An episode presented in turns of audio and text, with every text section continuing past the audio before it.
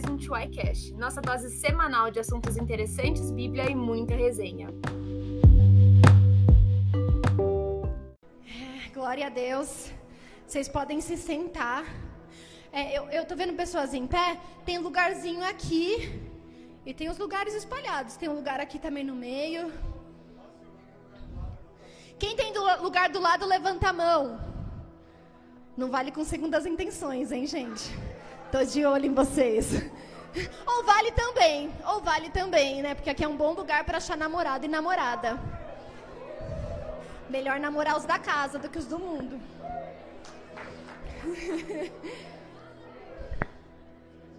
Gente, deixa eu fazer uma pergunta.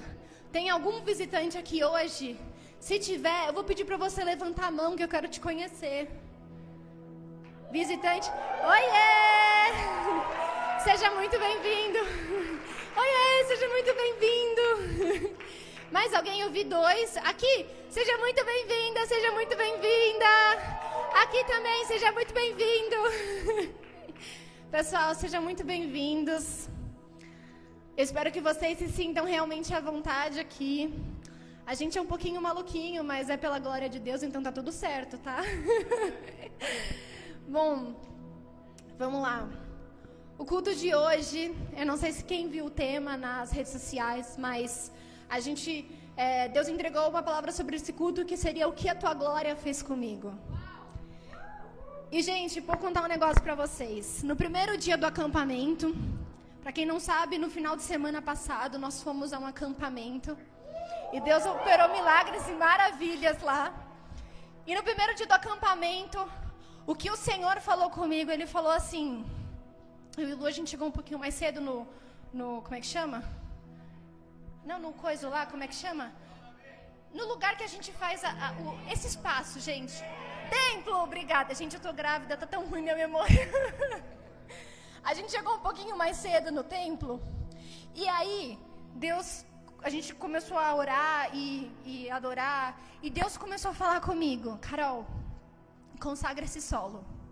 E eu falei assim, mas Senhor, eu consagrar esse solo, eu nem sou dona do local. E aí o Espírito Santo falou para mim assim, mas eu criei o homem com é, para dominar sobre a terra. E você como minha filha, apesar de, do, do, de, do homem ter caído, você como minha filha recebeu essa restauração e você pode consagrar a terra. Então eu orei consagrando aquele espaço. E é como se eu via as raízes daquele lugar. Gente foi uma coisa muito louca. E então o Senhor falou assim: agora começa a consagrar é, esse espaço. E a gente, eu comecei numa oração e tudo mais. E aí foi uma coisa, eu não sei explicar, mas um rio começou a encher aquele lugar. E gente, de verdade, o rio passava e ele era forte.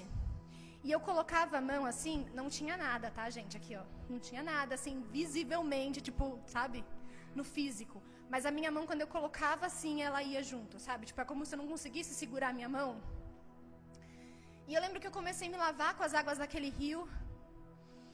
E tinha um porquê para aquele momento, mas não cabe agora falar, que era o porquê do acampamento, etc.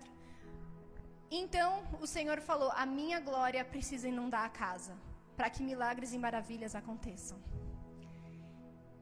E eu comecei a orar pedindo para que a glória do Senhor viesse sobre aquele lugar, e a verdade é que já estava vindo, já estava inundando aquele lugar.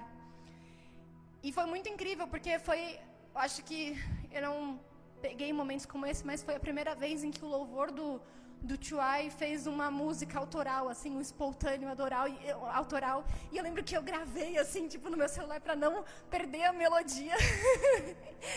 e foi uma coisa, assim, muito de Deus, sabe? E. E a verdade é que eu não sabia de todas as palavras que o Lucas ia ministrar. Ele tinha contado para mim muito por cima, porque a gente teve uma semana muito corrida de trabalho. E quando ele fez a primeira ministração, foi exatamente da onde a glória do Senhor estava. E ele começou a ministrar, e para quem estava lá, ele ministrou sobre o livro de Jeremias. Ezequiel, gente, foi mal aqui. Ele ministrou sobre o livro de Ezequiel. E no começo do livro de Ezequiel, quando eles foram para Babilônia e tudo mais, Ezequiel teve uma visão em que é, a glória do Senhor, que antes estava no templo daquele lugar, não estava mais no templo, estava então na Babilônia. E se vocês não sabem, tipo, é, naquela época não tinha ainda vindo o Espírito de Deus, né? Jesus não tinha ressuscitado é, e voltado para o Pai, etc, etc. Então o Espírito de Deus ainda não estava é, habitando dentro de nós. E só vinha a glória de Deus sobre o templo. E tinha uma explicação. Deus explicou que o templo estava tão profanado de que a glória de Deus não cabia sobre aquele lugar. Porque a verdade é que quando os nossos corações, eles não estão abertos para Deus, e quando eu falo abertos é querendo a Deus, Deus ele não vai ser um intruso. Ele não vai chutar a porta e falar você vai me receber querendo ou não. Ah, Deus não vai fazer isso. Mas se ele encontrar uma frestinha assim da sua alma falando, Deus, eu tô com muito medo, eu não quero entregar, mas eu quero entregar ao mesmo tempo. Ele vai entrar. E ele vai fazer um vendaval dentro da sua vida, mas é um vendaval de amor. E então naquela ministração a gente entregou os nossos ídolos e colocou o Senhor no lugar de Senhor das nossas vidas. Entregamos a Deus a soberania. E quando a gente fala soberania, sabe a música que estava tocando? É exatamente aquilo. O Senhor é Deus dos meus pensamentos. O Senhor é rei nos meus pensamentos.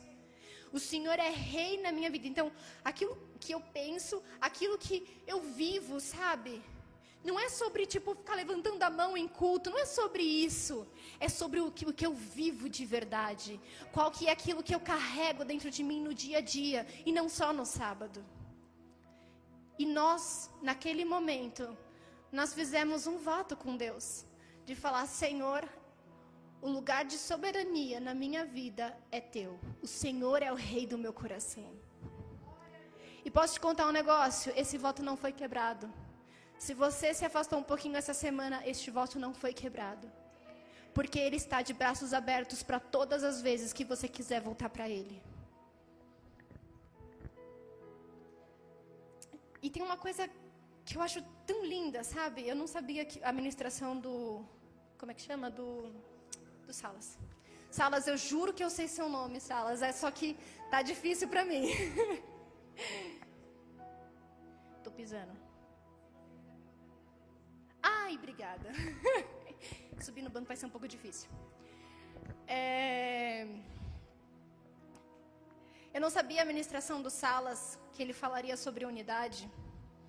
Mas tem uma coisa que eu acho muito linda, assim, sabe? Que quando Jesus morreu na cruz e ressuscitou, ele não fez isso só para nos salvar. Eu não sei se você já parou para pensar, mas muitas vezes nós consideramos que Deus só quer nos salvar. Tipo assim, que Deus é o Deus que quer nos salvar e termina aí. Mas depois que Jesus voltou, ele ficou ainda mais 40 dias com seus discípulos, depois que ele ressuscitou. E ele disse assim, é, que ele ia voltar para ele, ele, ele ia para o alto de novo.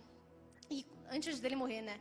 E ele fala, e os discípulos falaram assim: "Não, mas a gente quer ir com você e tudo mais". Aí ele fala assim: "Para vocês é melhor que eu vá, porque quando eu for, eu vou enviar o consolador que estará com vocês até os finais dos dias". E o consolador ele mora dentro de nós. Então você não foi feito para apenas ser salvo por Deus. Ele quer ter comunhão com você. E pode ser que comunhão pareça uma palavra muito crentez, mas eu posso falar, cara, ele quer ser seu brother. Tipo, ele quer sentar do teu lado todos os dias, ele quer, ele quer ouvir a tua oração, ele quer ouvir os que você sente, os teus pensamentos, os teus anseios. Ele quer colocar dentro de você, ele quer te contar os segredos da eternidade para você. Ele quer contar para você as promessas dele para a sua vida. Ele quer te entregar dons espirituais para que você use na casa dele e sirva aos teus irmãos. Primeira coisa, ele quer estar em unidade conosco, ele quer ser um com cada um de nós. E se você puder levar qualquer coisa de hoje daqui, o anseio do meu coração é que você leve que Deus, o Criador dos céus e da terra, quer ser um com você. Independente do jeito que você está hoje, Ele quer ser um com você. Porque se tiver uma frestinha aberta para Ele entrar, Ele vai entrar na sua vida e vai fazer um vendaval de amor. E uma, depois a gente pensa assim, cara, Jesus ele não fez para que ele não morreu na cruz para que a gente recebesse o Espírito Santo e vivesse sozinho. Não sei se vocês sabem, mas os dons do Espírito eles foram entregues à igreja para que a igreja vivesse em corporatividade, em comunhão. É a serviço da igreja. Então, o dom que você recebe de Deus não é a seu serviço, mas é que você sirva os seus irmãos. Sabe o que Jesus está falando aqui? Ele está falando assim: não é para você viver sozinho. É para você viver numa casa com outras pessoas, conhecendo os teus irmãos e tendo amizade com eles. E eu sei que muitas vezes a gente se sente sozinho aqui. Eu vou te contar que quando eu cheguei aqui no Chuai, não era Chuai na época, era Iá. Mas durante pelo menos um ano eu não tinha muita amizade. Na verdade, eu tinha zero durante os primeiros seis meses e depois a Dani Harold me chamou para sair com ela e a Esther Neumann, que estava por aqui, ali, também me chamou para sair com eles. Mas, cara, posso falar uma coisa? Durante seis meses sozinha, eu falei: eu não vou sair dessa casa. Porque se Deus me plantou aqui, Ele tem um propósito. E Ele sabe que eu não fui feita para ser sozinha. Então Ele vai enviar os meus amigos. E Deus enviou os meus amigos. Foi o próprio Deus que colocou cada um deles na minha vida. E isso me fez crescer demais. Porque a gente não cresce sozinho, não. A gente cresce em unidade. A gente cresce, às vezes, dando uma esbarrada com o irmão, mas para que você seja lapidado. Sabe? A gente cresce com o irmão para que a gente consiga entender o jeito dele e a gente se torne mais gentil para que a gente consiga amar a despeito de qualquer coisa, porque Paulo fala: suportai-vos uns aos outros em amor. Ah, obrigada. Suportai-vos uns aos outros em amor. Isso é um ensinamento maravilhoso. Sabe? E isso não tem preço. Então eu vou falar para cada um de vocês que está aqui hoje. Essa casa é a sua casa. Você é tão filho deste lugar quanto eu sou filha deste lugar. Eu falei aqui para o pessoal é, que estava no pré-culto que você não precisa ter pressa para entrar em algum ministério, porque assim você vai ser parte. Sim, nós queremos que você entre em ministério porque nós precisamos de pessoas que se, que se voluntariem e é ali que você faz muitas amizades que você vai carregar para o resto da vida. Mas o que eu digo é, no teu coração Deus vai colocar o lugar certo para você estar. Tá. Então, se você está orando, se é para você estar tá na consolidação, se é para você estar tá na intercessão, se é para você estar em algum lugar, ou se você está orando, Deus, é aqui mesmo que eu tenho que ficar. Creia que hoje você está recebendo uma palavra de Deus. E que o Espírito Santo está colocando na sua mente agora aonde você tem que estar. Tá. Porque eu não posso dizer onde você, pode, onde você tem que estar. Tá. Essa é uma responsabilidade e autoridade que só vem dos céus sobre a tua vida. E o Espírito Santo responde para você. E se você tiver com dúvida ainda, você pode falar: Deus, eu preciso de um sinal. Por favor. Eu vou te falar, Ele vai dar. Porque às vezes a nossa fé né, tá manca ali, a gente precisa de uma muletinha. E Deus ele vai dar porque ele entende o nosso processo de crescimento na fé, tá tudo bem.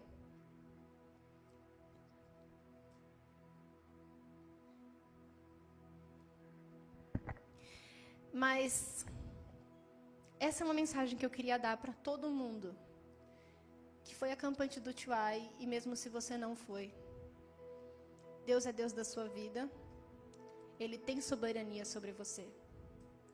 Ele quer ser um com você, independente de como você está hoje. Deixa eu falar um negócio. A tua sexualidade não te separa de Deus, tá? É sério. Se você tem qualquer problema, até psicológico, sabe? Porque tem gente que às vezes fala assim, não, porque eu tenho depressão ou porque eu tenho é, distúrbios de personalidade, qualquer coisa, eu vou te contar, isso não te separa de Deus. Você acha que uma coisa tão pequena pode te separar do Deus Criador que entregou o filho dele para morrer por você? Não te separa de Deus. Então ele, ele é soberano nas nossas vidas. Ele quer ser um conosco. O Espírito Santo dele está aí. E vou te contar uma coisa: se você não sabe como começar um relacionamento com o, Espírito, com o Espírito Santo, é simples. Fecha a porta do teu quarto e fala: Espírito Santo, eu tô aqui. Eu quero um relacionamento contigo. Peço que o Senhor me ensine agora as Escrituras Sagradas. Eu peço que o Senhor fale ao meu coração. E que nesse momento você seja meu melhor amigo. E você vai começar uma amizade com Ele. Porque o maior desejo dele é ter uma amizade com você. Em terceiro lugar, Deus ele quer ter unidade com os irmãos, como corpo, sabe? A noiva de Cristo não dá para um pé caminhar sozinho ou para a mão andar sozinha. Não é a mão do, da família Adams. Tem gente que quer ser mão da família Adams, mas deixa eu contar um negócio, não dá. No corpo de Cristo, nós estamos todos ligados todos conectados. A dor do meu irmão tem que ser a minha dor. Se o meu irmão pecar, eu tenho que orar muito com ele e falar assim, cara, a gente vai se consagrar juntos. Porque se você não está conseguindo vencer isso, a gente vai orar juntos para que você vença, entendeu? E se um dia eu não estiver conseguindo vencer um pecado, eu sei que você vai orar junto comigo. Não é porque uma pessoa mentiu uma vez que a gente já vai descartar totalmente ela.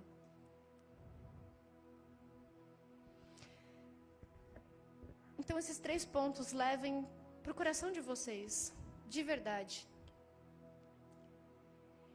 E para falar o que a glória de Deus faz com a gente, eu poderia contar minha vida inteira para vocês e vocês veriam o que a glória de Deus fez comigo. Vocês estão ouvindo uma pessoa que já teve crise, ataque de pânico, crise de pânico por muitos meses, que tem pais separados e isso às vezes causa aquela. Em algumas etapas da vida você dá aquele choque, né? De tipo, cheguei, virei adulto. Ah, não, tá, isso não vai acontecer porque meus pais são separados. E aí Deus vai e fala: Vem cá que eu vou te curar disso, vem. A glória de Deus vem me transformar do dia a dia. E eu posso dizer que eu acho que eu não mudaria muita coisa na minha história porque em todos os meus caminhos, Deus foi muito misericordioso. Óbvio que tem aqueles pecados, né, que a gente mudaria sim. Não tô falando disso, vocês entenderam, né? Mas a glória de Deus transforma as nossas vidas. E para esse momento, eu gostaria de primeiro chamar aqui uma pessoa, na verdade duas, para compartilhar um pouquinho do que a glória de Deus fez na vida deles, principalmente no acampamento. Vou chamar aqui a Pri e o Rafa Cunha. Uhul!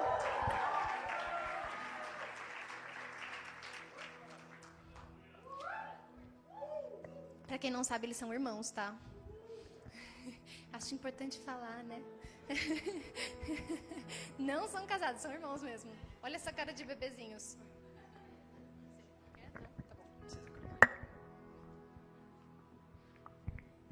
Oi.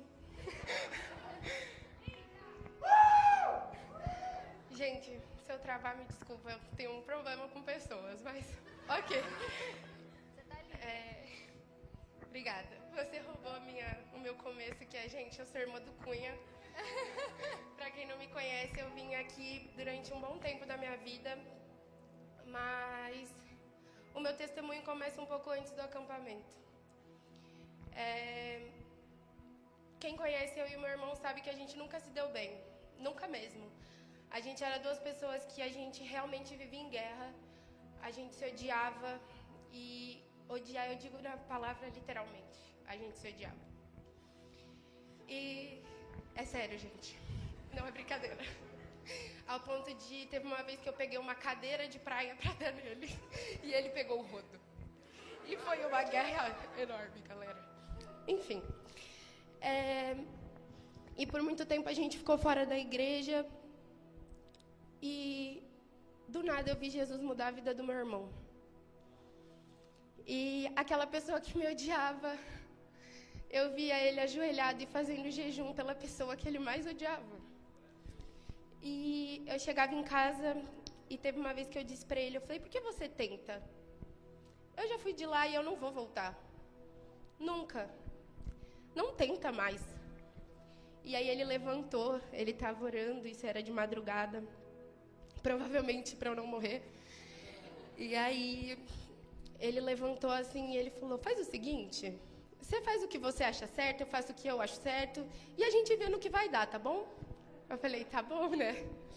Deu duas semanas, eu voltei para a igreja.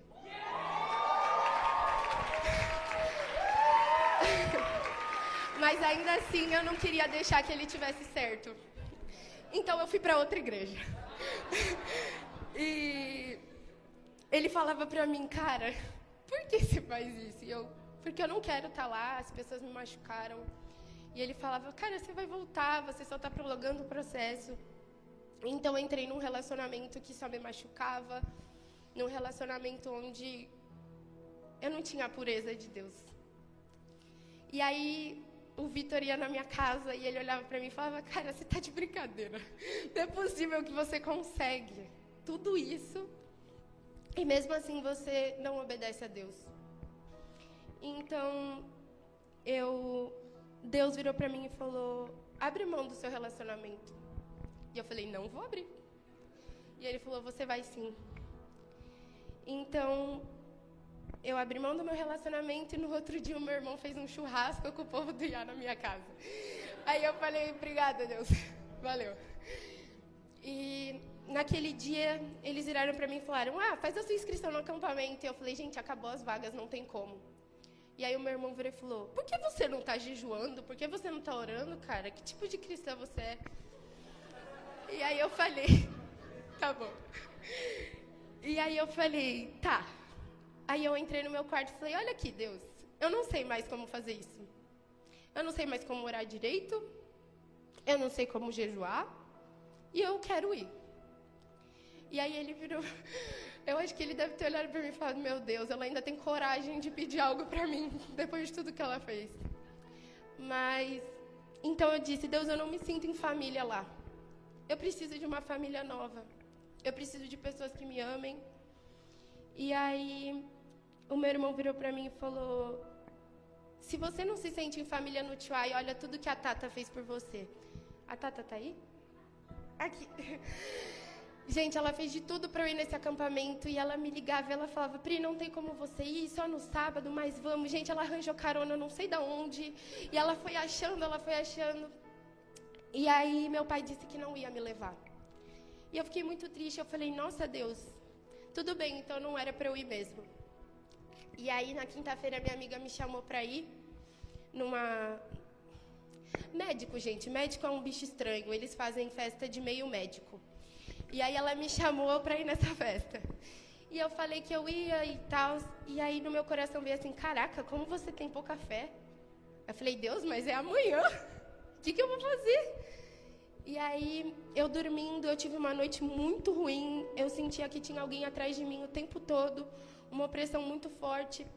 E eu não dormi aquela noite. E aí, eu desliguei meu celular e fui dormir eu acordei com meu pai batendo na minha porta desesperadamente, dizendo que a Thaís da igreja queria falar comigo e que ela precisava da minha ajuda. E quem conhece a Tata sabe, ela não precisa da minha ajuda, gente. Não, não tinha o que ela precisar da minha ajuda. E aí eu atendi, eu abri meu celular, tinha o corpo de Cristo inteiro no meu WhatsApp. E eu falei, meu Deus, e agora? Aí eu liguei para ela e ela me perguntou: Você está sentada? Eu falei: Não, eu estou deitada. Ela falou: Então você senta. E aí eu sentei, ela falou, então arruma suas malas que você vai para acampamento e Deus fez. E foi um tapa na minha cara para começar, né? E aí eu fui para o acampamento muito triste, dizendo para Deus que eu tinha muito, muitos problemas. Então ele virou para mim e falou: a pessoa que você achava que te odiava é a pessoa que mais vai cuidar de você. E é a pessoa que eu coloquei na sua vida e eu coloquei. Parece uma coisa besta, mas ele disse para mim: eu não coloquei ele no quarto, no mesmo corredor que o seu, por acaso. E, gente, a minha líder de quarto, eu tinha muito medo dela. E eu falei: Deus, por quê? E eu entendi o quanto ela era uma pessoa incrível. O quanto ela fez de tudo para aquelas pessoas estarem lá, sabe? E eu falei: Deus caraca, você está me moldando tanto. E aí ela, ele colocou o meu irmão no mesmo corredor que o meu e ele disse, vai ser assim o resto da sua vida. Ele vai estar do seu lado e eu falava, Deus, logo ele, cara. Não tinha outra pessoa, Deus. Mas beleza. Então ele orou por mim no último dia, no primeiro e no último. E só que no último ele orou sobre a nossa família. E eu falo com toda a certeza do meu coração que Deus reconstruiu a minha família.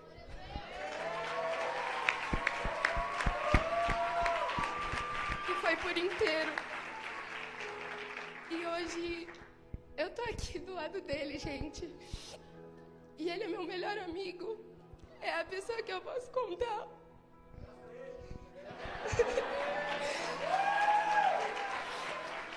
e é isso. Eu acho que eu falei demais, né, gente? Mas Jesus mudou a minha vida em um final de semana. Ele mostrou a glória dele, ele mostrou que tudo que eu fiz foi embora. E eu tenho tudo de volta. Eu tenho amigos, eu tenho uma casa e eu tenho família. Então é isso, gente.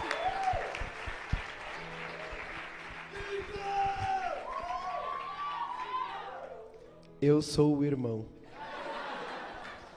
É, agora falando sério, eu queria orar agora por cada um aqui.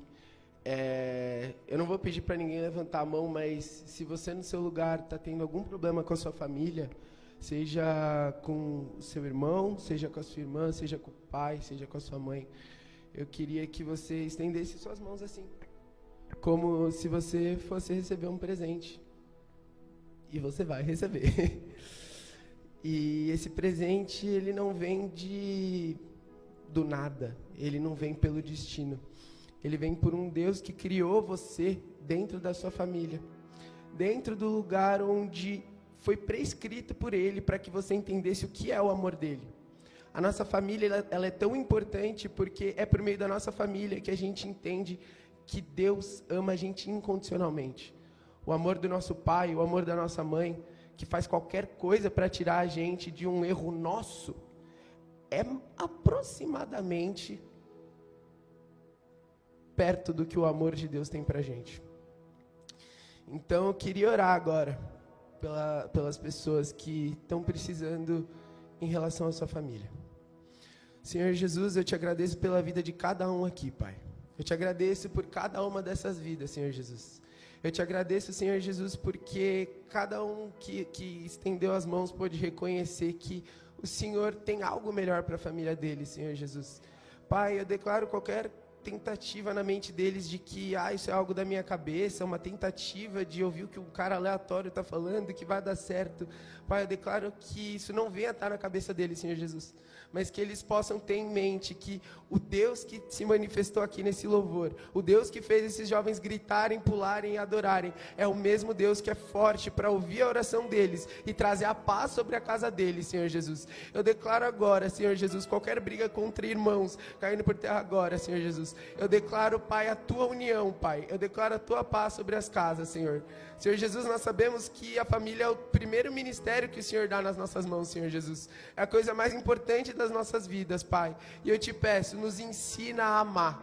Nos ensina a amar a nossa família, Senhor Jesus. Nos ensina a amar os nossos irmãos, nos ensina a amar os nossos pais, Senhor Jesus. Na tua palavra fala que para nós honrarmos os nossos pais, que assim prolongaremos os nossos dias na terra. Senhor Jesus, nós sabemos que isso não é só uma ordenança, mas isso é para que nós tenhamos uma boa relação com Ele, Senhor Jesus. E por meio dessa boa relação, a tua felicidade venha se manifestar em nós. Senhor Jesus, eu declaro felicidade na família dessas pessoas, Senhor Jesus. Eu declaro uma união como nunca antes, Senhor Jesus. Eu declaro, Pai, qualquer briga possível caindo por terra agora, Senhor Jesus. Eu declaro que qualquer mentira de Satanás, qualquer técnica de Satanás de trazer briga e conflito para as casas, Senhor Jesus, esteja caindo por terra agora. E nós declaramos o teu amor o teu amor incondicional. Pai, eu te peço pelos pais e mães, Senhor Jesus. Coloca o teu amor no coração deles, Senhor Jesus. E faz com que o teu amor se manifeste neles como nunca se manifestou nenhuma outra vez, Senhor Jesus. Para que no coração de cada um deles possa ter um amor maior pelos filhos, Senhor Jesus. E dos filhos pelos pais. Para que assim nós possamos entender a união que o Senhor tem para nós. Em nome de Jesus, Pai. Amém.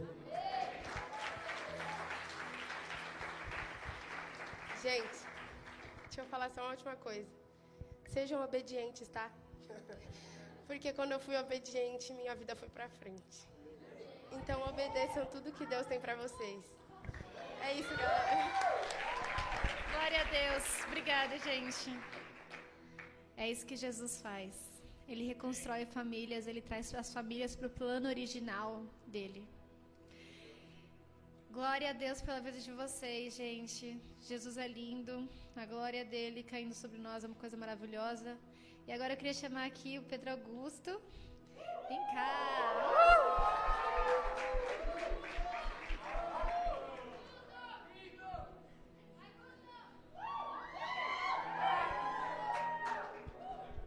Oi, gente.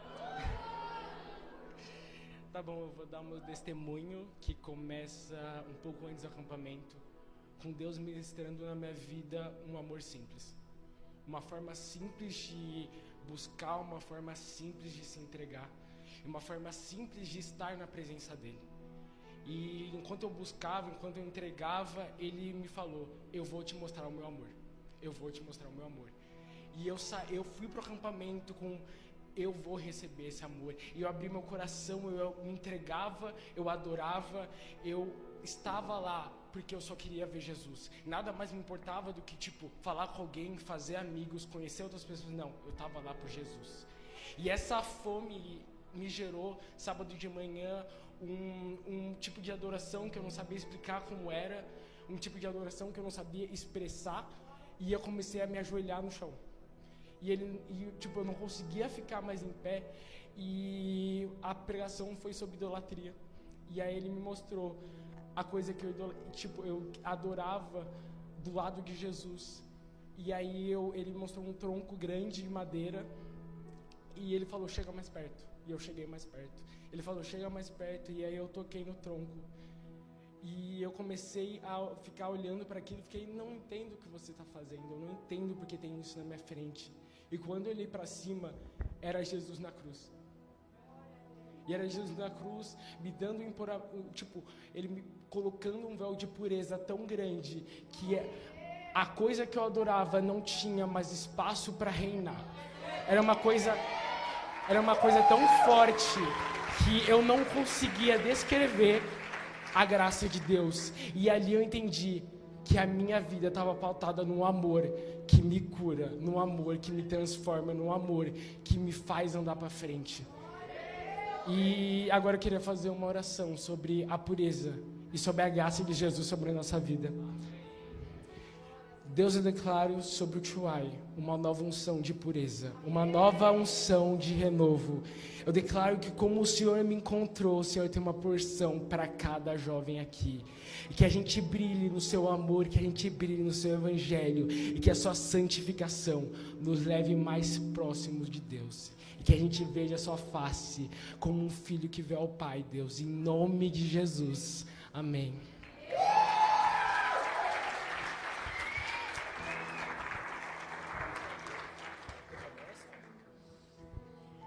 Quem não sabe, Pedro Augusto ele é filho de pastor. E ele cresceu numa casa conhecendo a Jesus. Mas eu faço questão de mencionar, de mencionar isso, porque não importa o quanto tempo você já viveu com Jesus, Ele tem coisas novas para você todos os dias. Eu também cresci numa casa que já era evangélica. Por mais que tenham se afastado e tudo mais, mas enfim. Eu cresci numa casa que também era evangélica. Eu me converti realmente, realmente, aos 11 anos. E de lá para cá, gente, Jesus ele vem renovando a visão que eu tenho sobre ele todos os dias, porque ele é infinito. E ele tem isso para sua vida hoje. Se você acha que você já conquistou um grau de pureza, ele fala assim: "Cara, eu tenho um grau ainda maior para você. Eu tenho conquistas maiores para sua vida." Não fique estagnado num ponto. Jesus ele é simples. E Ele só quer que você ore a Ele e peça. E caminhe com Ele. Amém? Nesse momento eu gostaria também de chamar aqui. Peraí.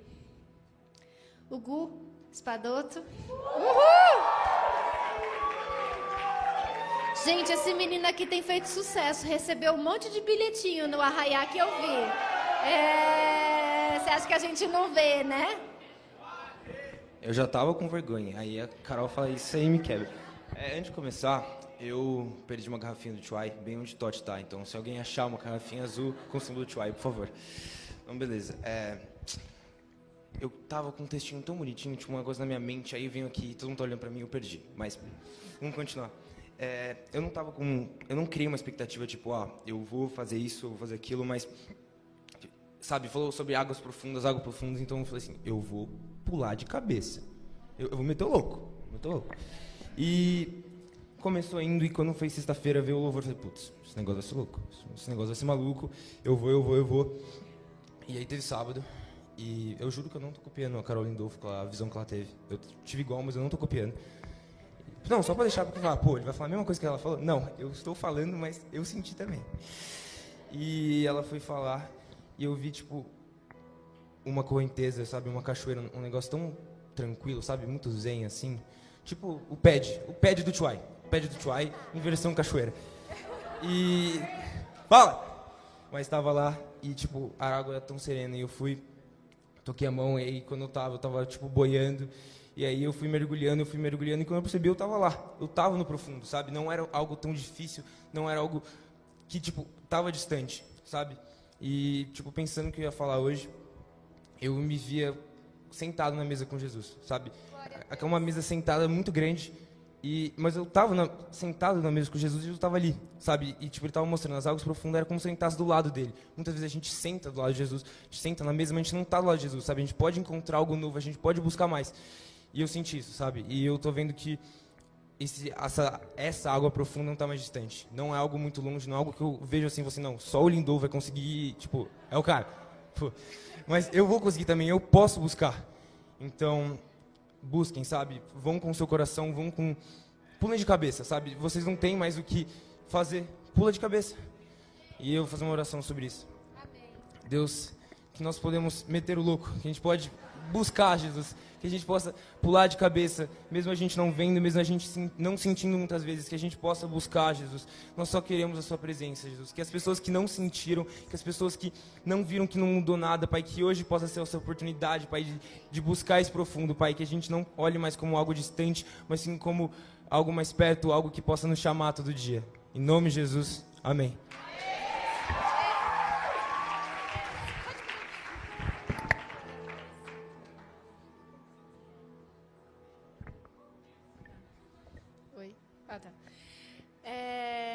Deus.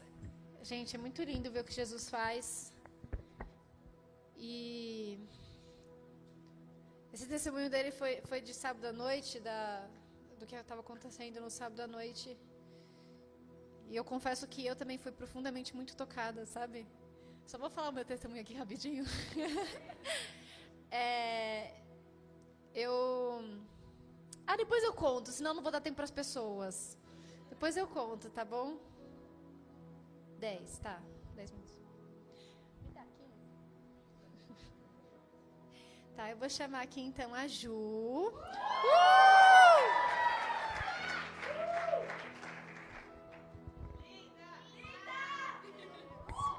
Gente, é muita pressão, não consigo.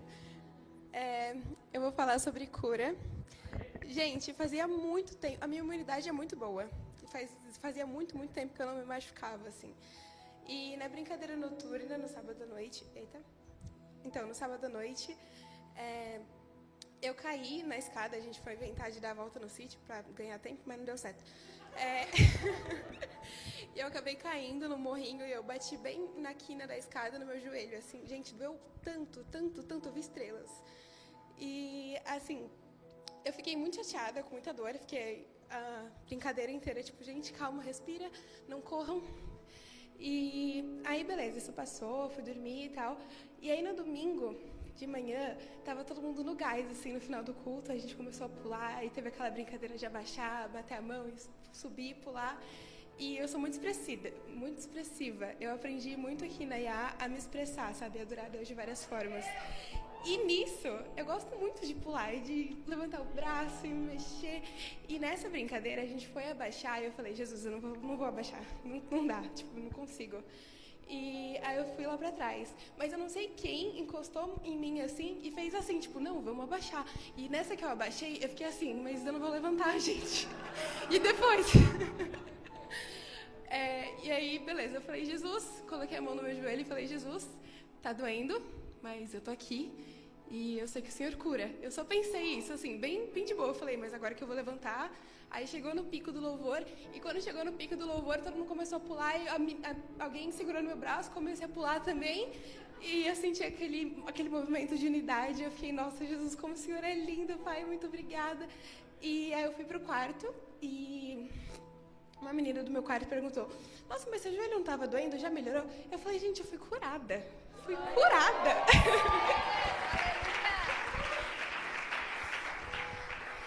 E é isso, gente, bem rapidinho. É, eu queria orar por vocês também. Quem estiver sentindo alguma uma dor ou um incômodo espiritual, psicológico, que seja, é, peço que vocês estendam as mãos e fechem os olhos. Jesus, querido Pai, Jesus, assim como o Senhor curou, Pai, quando o Senhor estava aqui na terra, Pai, como o Senhor curou naquele acampamento, Jesus, como o Senhor me curou, Pai. Eu creio que o Senhor tem o poder. Eu creio que a sua glória alcança cada coração aqui, Jesus. Cada parte do corpo de cada pessoa aqui, Jesus. Renova, Jesus. Faz de novo, Jesus. Venha com o seu bálsamo, Pai. E inunda os nossos vasos, Jesus. Muito obrigada, Jesus. Muito obrigada, Pai. Amém. Aleluia. Ah. Gente, posso falar só um negócio? Ninguém orou por ela para acontecer a cura. A glória de Deus veio sobre a vida dela. E vou falar um negócio para vocês. A Dani Harold, ela tá aqui hoje? Não sei, não vi. A Dani Harold no, no como é que chama? No acampamento anterior, ela fez, aconteceu a mesma coisa. Ela foi pro acampamento de Botinha. 2018, obrigada. Você vê, né, que tá ruim a cabeça. 2018 ela foi pro acampamento de Botinha. E no sábado à noite, Jesus curou ela durante o louvor. E ela voltou do acampamento sem a botinha. e é isso que Jesus faz. E eu gostaria então de chamar. Então, me... Gostaria então de chamar agora aqui o Daniel. Dani? Eu liguei para você e te chamei de Niel. Foi mal. Cadê o Dani? O Niel não veio. Tá. Não, não é o Dani Costa, é o, é o Dani. Tá, eu vou contar o testemunho dele por ele, porque ele falou que podia compartilhar. Mas o Dani, é, na, fazia muito tempo que ele não tinha asma, mais de três anos. E no acampamento, na, na, no sábado à noite, numa da, das pregações, ele sentiu que ele, tipo, ele estava muito feliz. Ele começou a sentir a, a, a asma dele voltando. E ele falou: Cara, eu tenho que parar de adorar a Deus, porque senão minha asma vai voltar. E então a asma dele veio forte como nunca, e para quem não sabe, a gente levou ele para o hospital. É... Depois ficou tudo bem. O Caio tá aqui, ó. A Caio e a Rebeca que levaram. Ê! levaram ele para o hospital. Ficou tudo certo. Voltaram para o acampamento. E no domingo à noite ele veio aqui no culto. E ele sentiu de, de adorar também no, no louvor. E ele começou a adorar e louvar, e aí, ele, e aí veio o medo na mente dele da asma voltar. E ele começou a sentir a asma voltando. O que, ia ter, que ele ia ter um. Desculpa. Um ataque de asma. Ataque asmático, Isa? Isso. E. Então o Espírito Santo falou para ele assim: Você não precisa parar de me adorar por conta da sua asma.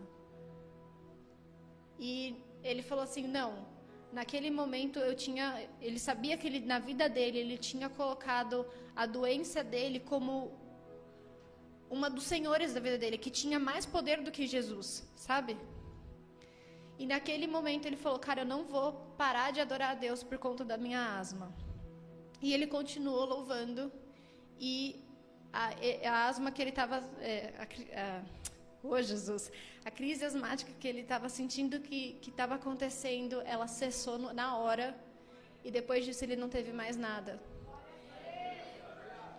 Glória a Deus. E, e esse testemunho, para mim, é um testemunho de como Jesus, ele olha para nós. Ele fala assim, cara, não importa o que você tem, não deixe de me adorar, porque eu sou o Senhor da sua vida. Qualquer doença que você possa ter, ela não vai te parar, ela não vai te prender. E para quem não sabe, eu tive, como eu falei, eu tive muitas crises de pânico, de ansiedade e tal. E nenhum desses momentos as minhas crises me, me pararam. Nenhum desse momento essa doença me parou, porque eu sabia que a minha cura e a minha adoração eram para Deus e que minha cura viria do alto. Então eu vou orar aqui para que você entenda na sua mente, para que você receba uma revelação de que não importa o que você tenha, isso não vai tomar o lugar do Senhor na sua vida, isso não vai parar a sua fé. Amém? Senhor Deus, Pai, eu oro, Pai, pedindo no nome de Jesus que o Teu Espírito Santo traga uma revelação nova sobre a nossa mente, Deus. Eu peço agora, Pai, pedindo para que o Senhor coloque esperança no coração dos meus irmãos, Pai, de que a cura deles está chegando, Deus. Eu peço, Pai, no nome de Jesus, que o Senhor suavize processos, Pai.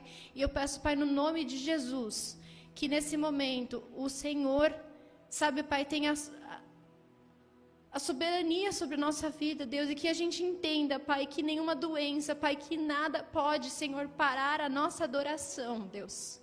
Eu peço no nome de Jesus que o Senhor traga libertação sobre as mentes e quebre essa mentira de Satanás, Pai. No nome de Jesus eu oro, Pai, e eu te agradeço porque eu sei que o Senhor já quebrou cadeias na mente aqui, Jesus, e que o Senhor está operando curas neste lugar, Deus. Amém. Amém. Glória a Deus.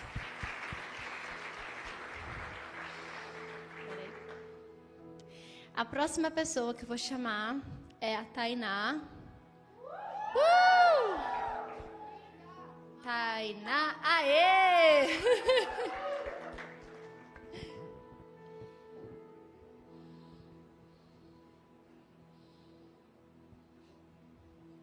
O Pedro todo orgulhoso nesse momento.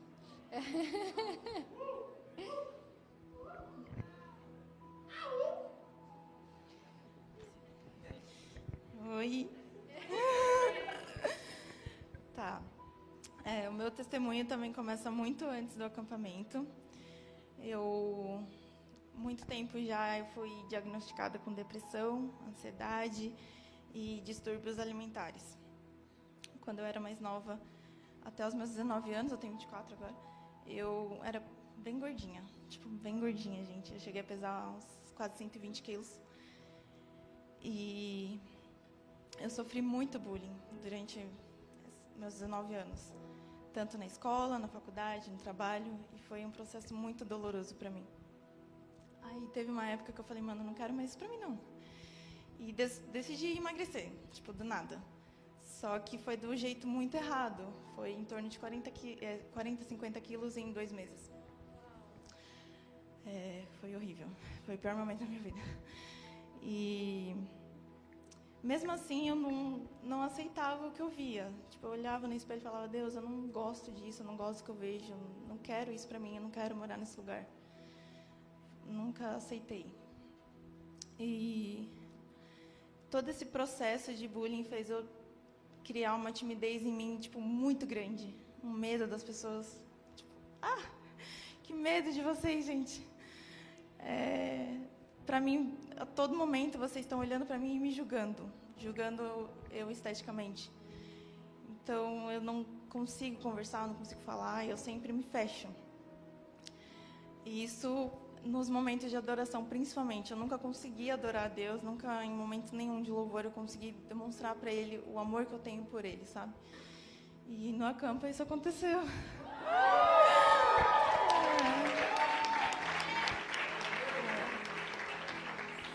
Deus é, usou pessoas que me ajudou muito e principalmente no culto de sábado, é, cara, eu me entreguei total no momento de adoração e sem medo nenhum de quem estava do meu lado, sabe? Acho que foi o momento mais libertador de toda a minha vida. Não... Foi algo surreal, de verdade. E Deus ainda está trabalhando nesse processo. É difícil, mas todos os dias é um dia novo, né? Mas é isso, gente.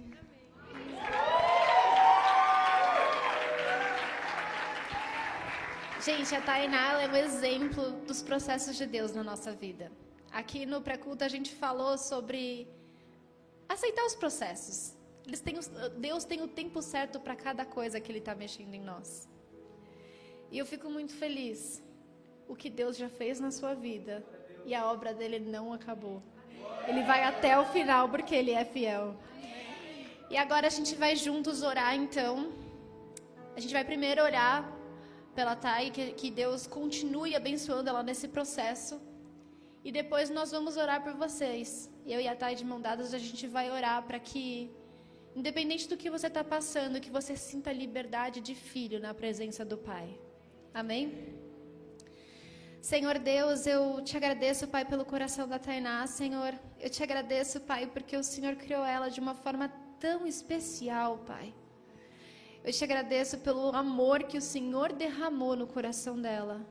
E nesse momento, Pai, como corpo em unidade, nós clamamos, Pai, para que o Teu Espírito Santo derrame sobre a Tainá, Senhor.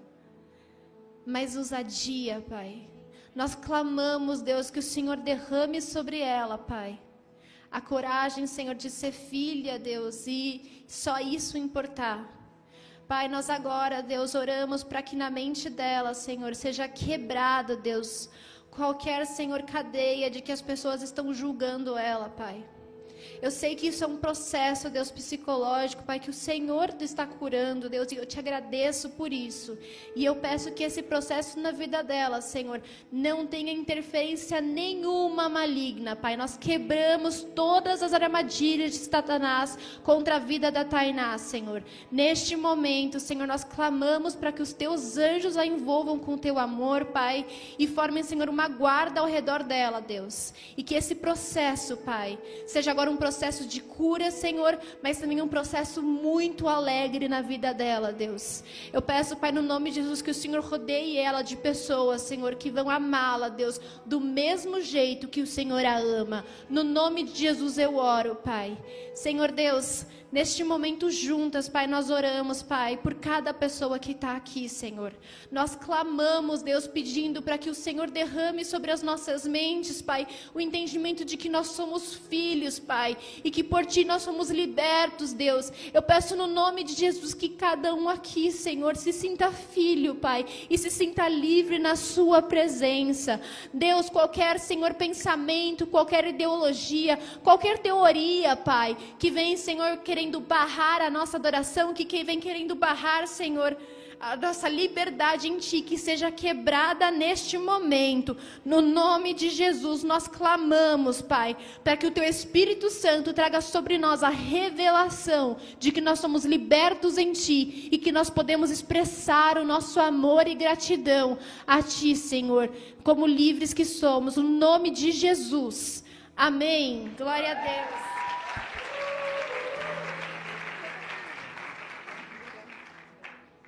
Glória a Deus. Aleluia. Eu sei que vocês estão achando assim, nossa gente, quanta gente, mas esse é um culto especial para vocês verem que Deus faz na vida de todos. Vou chamar aqui, cadê o Totito? Aê! Aú! Fala galera! Gente, é, a gente abriu aqui esse momento de testemunho, né, sobre um testemunho do que Deus fez na família de alguém e no, com o irmão.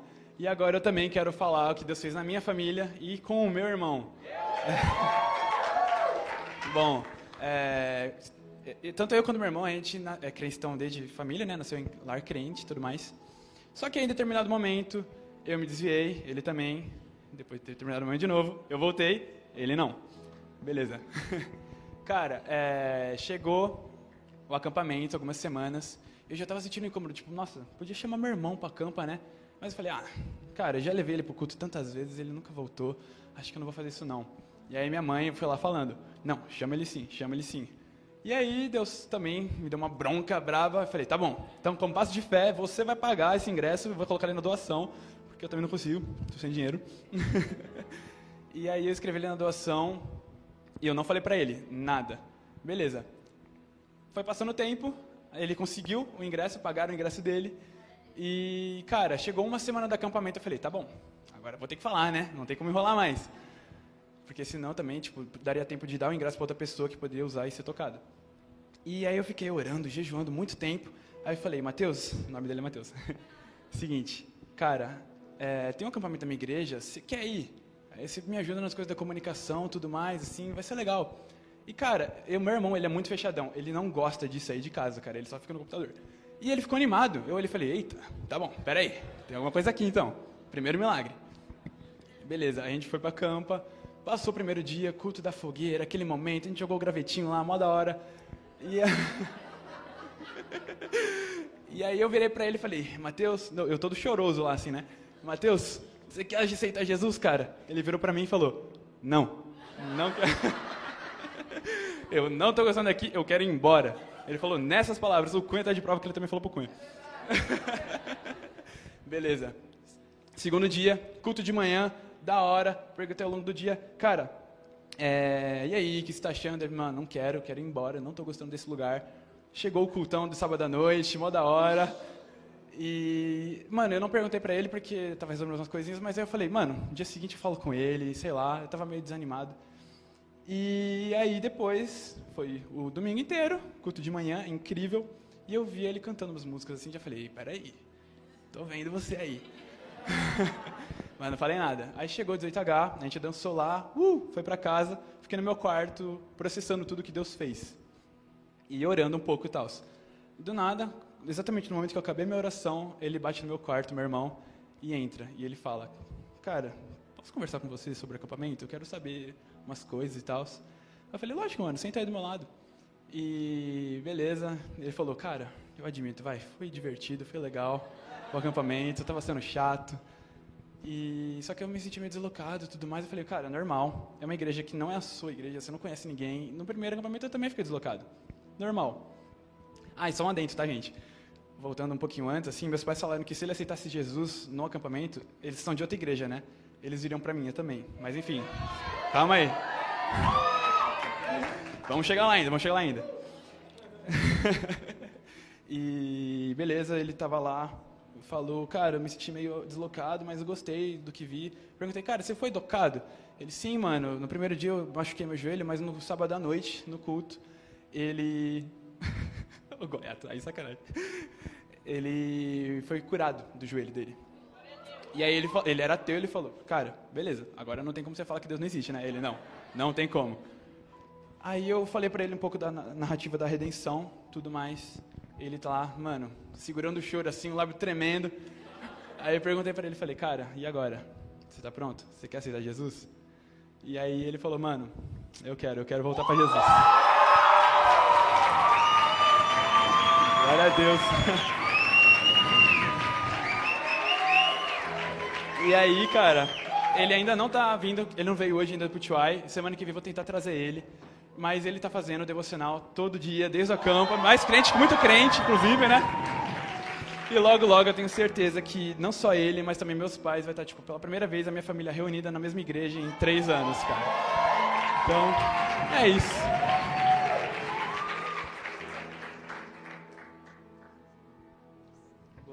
E eu queria fazer uma oração rapidinho aqui para todo mundo aqui que não tem um familiar convertido, cara. Porque o que Deus fez na vida do meu irmão, eu tenho certeza, Ele também pode fazer na vida do seu irmão, do seu pai, da sua mãe. Então, feche os olhos, faz que nem o Rafa falou, né? Mãozinha presente. Senhor meu Deus, Pai, primeiramente quero te agradecer por tudo que o Senhor fez, Pai, na vida de cada pessoa aqui no acampamento, Pai. Te agradeço pelo que o Senhor fez com meu irmão, Pai. Eu estava já sem esperança o Senhor ainda assim alcançou ele, porque Tu és o bom pastor, Pai, que não deixa nem sequer uma ovelha de fora, Pai. O Senhor vai atrás dessa ovelha. E eu oro agora, Pai, para que o Senhor também fortaleça a fé de cada pessoa aqui que não tem um familiar convertido, Pai. Senhor, que eles saibam que assim como o Senhor alcançou o meu irmão, você também vai alcançar o familiar dele, o amigo dele, Pai, todas as pessoas que eles amam. Em nome de Jesus, Pai, eu oro para que o Senhor venha com o Espírito Santo com convencimento, Pai, venha com o seu amor enchendo eles, Pai, seja num acampamento ou seja simplesmente num quarto, numa conversa, Pai. Em nome de Jesus, eu oro para que o Senhor possa também encorajar cada pessoa aqui com as palavras certas, Senhor, para que não sejam eles falando, mas seja você falando com os familiares deles, Espírito Santo, e tocando os corações, Pai. Eu declaro salvação e reconciliação, Pai, na família e nos amigos de cada pessoa nesse lugar, Pai, em nome de Jesus. Amém. Glória a Deus. E por fim, gente, tá solteiro, viu?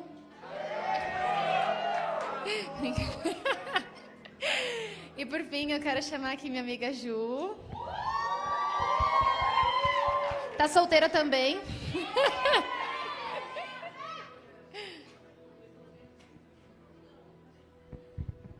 Oi, gente, eu sou a Ju. Ai, meu Deus, eu tenho pouco tempo, tá? Eu vou tentar ser breve. Não me pressionem, gente, eu não consigo falar sobre pressão. Mas, enfim, vou tentar ser breve.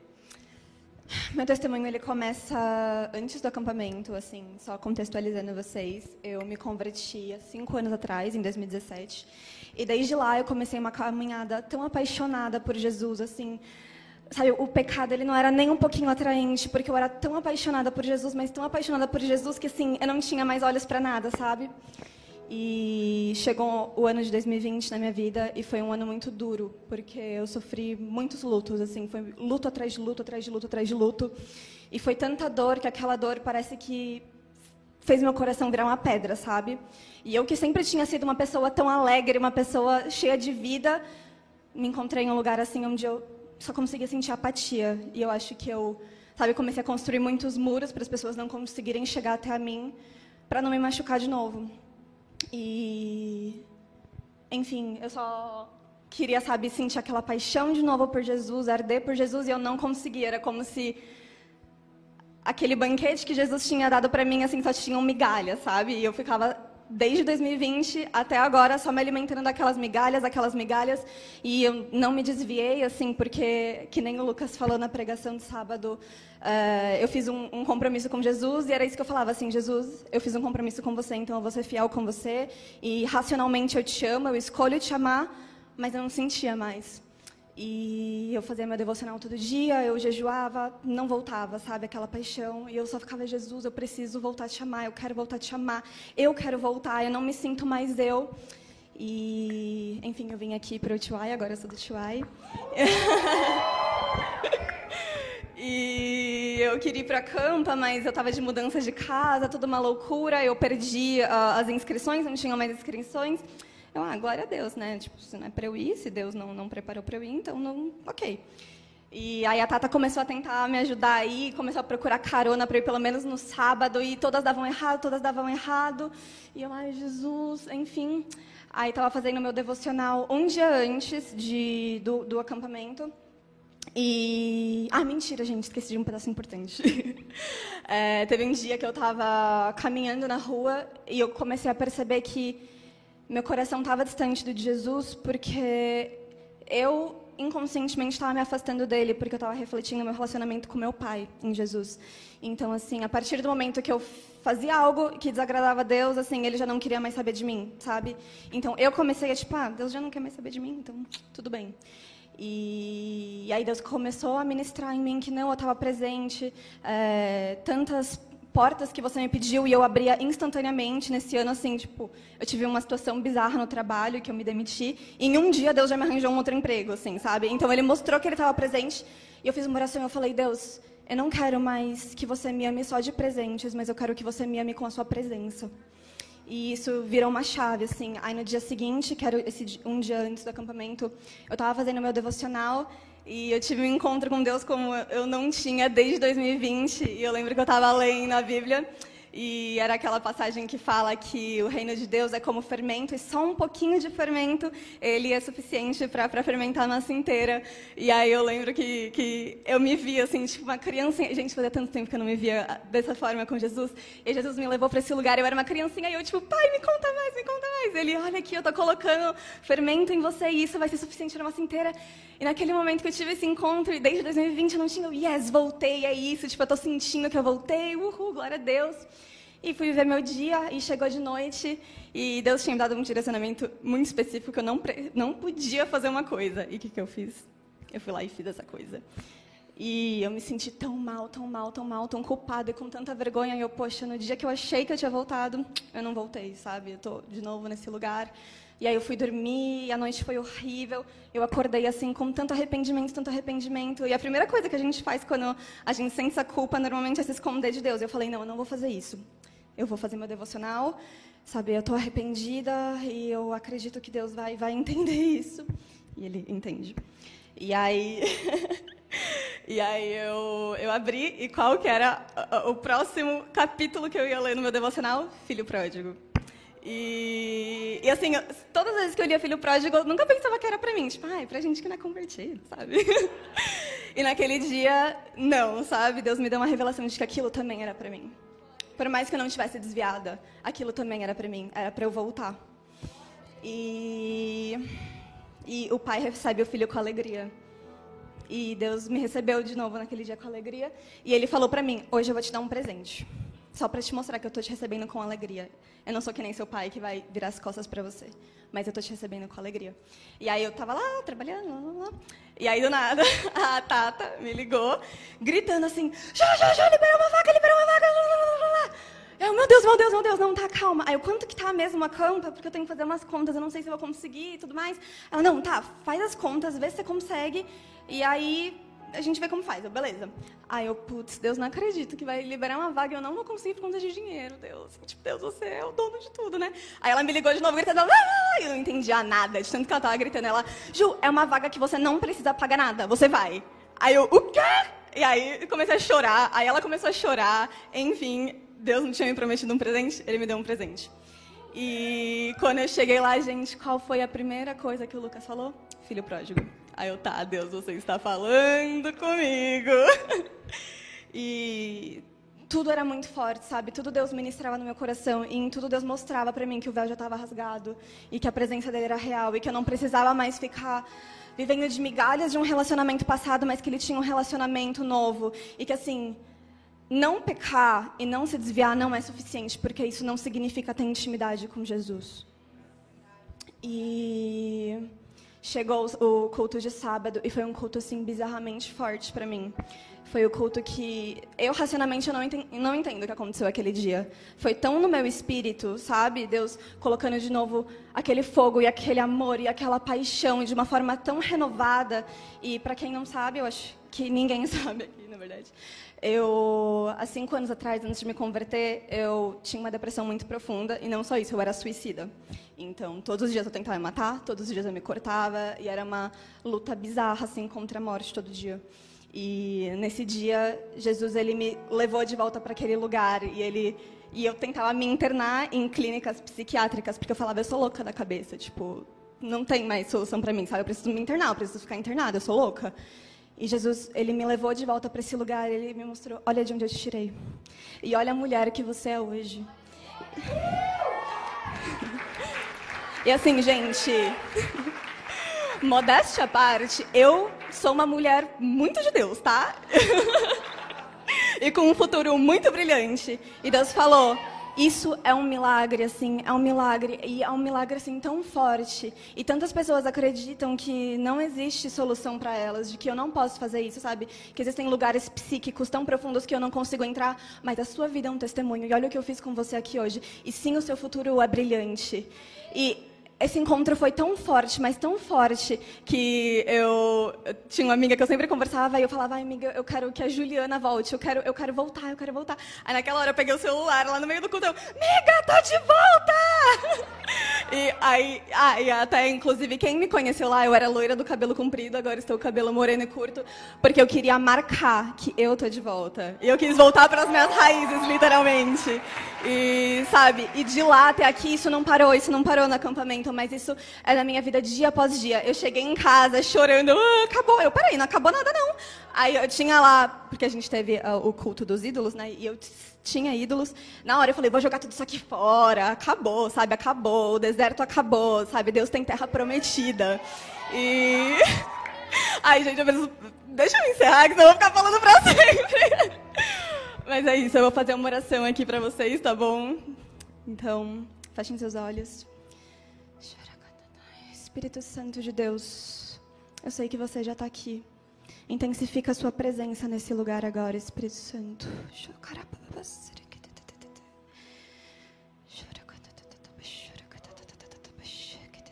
Espírito Santo, vem de uma forma mais intensa, Espírito Santo, e comece a encontrar corações aqui nesse lugar agora. Que toda mentira que Satanás colocou na mente desses adolescentes, de que eles não tinham um futuro brilhante, ou de que eles estão longe demais de ti, ou de que o relacionamento deles com Deus é como o relacionamento que eles têm com o pai deles. Quebra agora essas mentiras, Espírito Santo. Espírito Santo, começa a mostrar quem você é agora. Começa a encontrar esses corações com amor e com gentileza. Toda mentira na mente de, de depressão, de crises de ansiedade, de situações psíquicas que essas pessoas acham que elas nunca vão se libertar. Começa a quebrar agora essas mentiras, Espírito Santo. Porque Jesus, você já morreu naquela cruz e você foi o único que precisou morrer. Você foi o único que precisou usar uma coroa de espinho. Então, vem com a sua vida agora sobre esses corações, sobre essas vidas, Espírito Santo de Deus. E nos ensine a te amar, Jesus. Nos ensine a te amar, porque a gente é tão dependente de Ti que a gente precisa que você ensine a gente a te amar, Jesus. Começa agora, da mesma forma que você fez comigo, Jesus. Colocar aquele fermento que só precisa de um pouquinho, é só um pouquinho de fermento, para fermentar o corpo inteiro, a massa inteira, o espírito inteiro. Em nome de Jesus. E que tudo que aconteceu no acampamento não para aqui mas é para o resto da nossa vida, dia após dia, dia após dia, em nome de Jesus. Amém.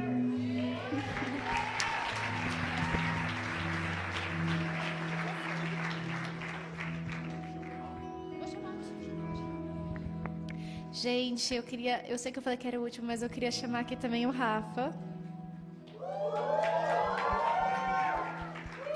O Espírito Santo está assim hoje, né? A gente acha que vai acabar ele, não, só mais um pouquinho.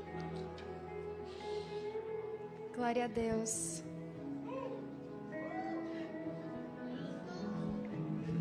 E aí, galera? É... Eu vim contar meu testemunho. Nossa, estranho, né? Falar com o microfone. Nunca tinha falado, mano. É, contar meu testemunho. É, no sábado à noite, né, a gente estava no culto e estava no momento de adoração, estava no, no louvor e Espírito Santo me tocou e acabei sentando, comecei a orar e Deus começou a falar comigo de um jeito que Ele nunca falou. É, eu me converti, acho que foi começo de março desse ano, sei lá, faz muito pouco tempo e desde lá Deus nunca tinha falado comigo como falou naquele dia. E Ele falou sobre várias coisas que eu estava passando. Eu tava. Ai, gente, calma aí que tô nervoso. Ai. Eu tava. Eu tava com os problemas que eu tenho em casa, é, de relacionamento com, pessoa, com as pessoas e culpas, enfim, várias coisas, ele me curou. Ele falou comigo e. Ai, gente, sei lá, meu, um negócio tão surreal assim que não tem nem palavras, assim. Nossa, calma. Ai, mas. Foi isso e. Eu nunca tinha sido tão aberto assim com Deus. Foi um dia muito bom pra mim e com certeza será, serão dias que eu nunca vou esquecer na minha vida. E eu queria falar para você que está aqui ou que está em casa, que, nunca, que não foi no acampamento, nunca foi no acampamento, vá. Porque antes de eu ir, eu não tinha nenhuma esperança assim, que acontecesse alguma coisa que nem aconteceu. E acontece. Vá, que é muito bom. E eu não queria ir, tipo, não é que eu não queria ir, eu tava. Eu não tava com uma vontade de ir assim. E depois que eu fui, eu não quis, eu não quis mais. É, eu não quis mais sair de lá, eu queria ficar lá. Na hora que o ônibus estava saindo, eu não queria. Eu tava na fila lá, eu queria ficar lá mesmo, sabe? Mas é isso, gente. Desculpa aí, qualquer coisa, que eu tô muito nervoso.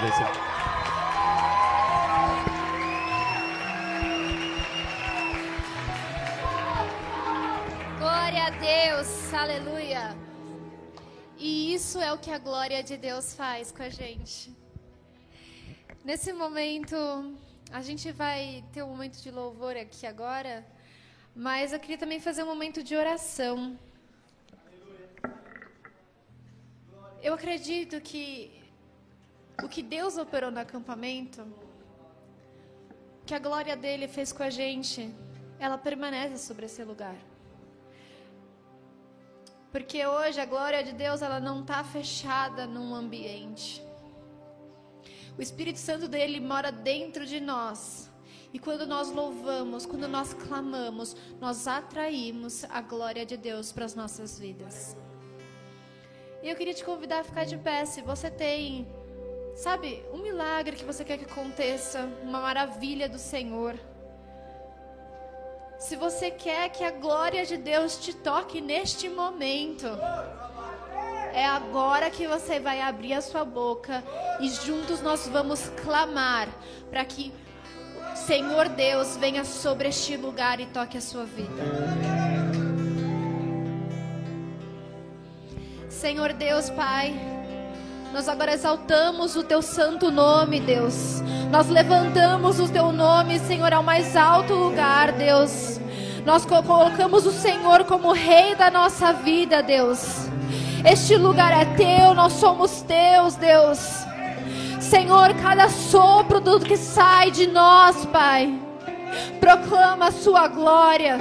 A natureza que o Senhor criaste nos mostra a Sua glória, Pai. E nesse momento, Senhor, nós nos dobramos diante de Ti, Senhor, em adoração, porque o Senhor é o Rei dos Reis, porque o Senhor é aquele que era, que é e que há de vir, porque o Senhor é santo e é exaltado. O ninguém se compara ao Rei dos Reis. Não existem palavras que possam expressar a nossa adoração. Não existem palavras que consigam suprir tudo que gostaríamos de te dizer, Deus. Mas nós estamos aqui porque nós queremos te adorar, porque nós queremos exaltar o teu santo nome, porque o Senhor é santo, porque o Senhor é bom com a gente, o Senhor é paciente, o Senhor é misericordioso. O Senhor é o Pai que pega no colo, mas o Senhor também é o Pai que nos leva à disciplina, Deus. Nós te agradecemos porque o Senhor é aquele que nos leva às águas tranquilas, Pai. E o Senhor também é aquele que nos leva à mesa, Senhor, dos nossos inimigos. Mas o Senhor faz o nosso cálice transbordar e em nada temos falta, porque em todos os momentos a Sua presença nos acompanha, Deus. Glórias ao teu santo nome, Jesus. Senhor, esse lugar é teu. Jesus, esse lugar é teu, Pai. Com os anjos agora nós queremos exaltar o teu nome, Senhor. Pai, nós clamamos para que a sua glória venha sobre este lugar e que o Senhor seja rei sobre este lugar. Senhor Deus, Pai como filhos de um Deus Todo-Poderoso, Senhor. Como criaturas formadas do pó, Pai. Nós clamamos para que, Senhor, neste momento, Deus, a Sua mão nos toque, Pai. Senhor, Jesus veio, Senhor, para tocar o leproso, para tocar o doente. Nós cremos que o Senhor toca as nossas feridas neste momento, Deus. Que, Pai, nós pedimos que seja derramado sobre nós o teu óleo de cura, Pai. Que seja derramado sobre nós o teu óleo de unção, Senhor. Que a presença do Senhor conosco. Que seja derramado sobre nós, Pai, um novo entendimento, Deus. Uma nova maturidade, Pai. Senhor, nós clamamos que o Senhor nos leve, Pai, a um nível mais profundo de paixão, de intimidade contigo, Deus. Nós clamamos, Deus, nós pedimos, porque nós sabemos que o Senhor é exaltado, que o Senhor é santo, que o Senhor é rei, e nós queremos ter comunhão contigo, Deus. Nós clamamos, Pai, venha com a sua glória e com o seu mover sobre este lugar, Pai. E que durante esse louvor, Senhor, a tua glória toque cada um de nós aqui, Senhor. O Senhor sabe o que tem que fazer. O Senhor sabe quem precisa sentir e quem não, e quem não precisa. O Senhor sabe de todas as coisas. E nós só clamamos. Venha com a tua glória sobre este lugar, Pai. No nome de Jesus. Amém, Senhor.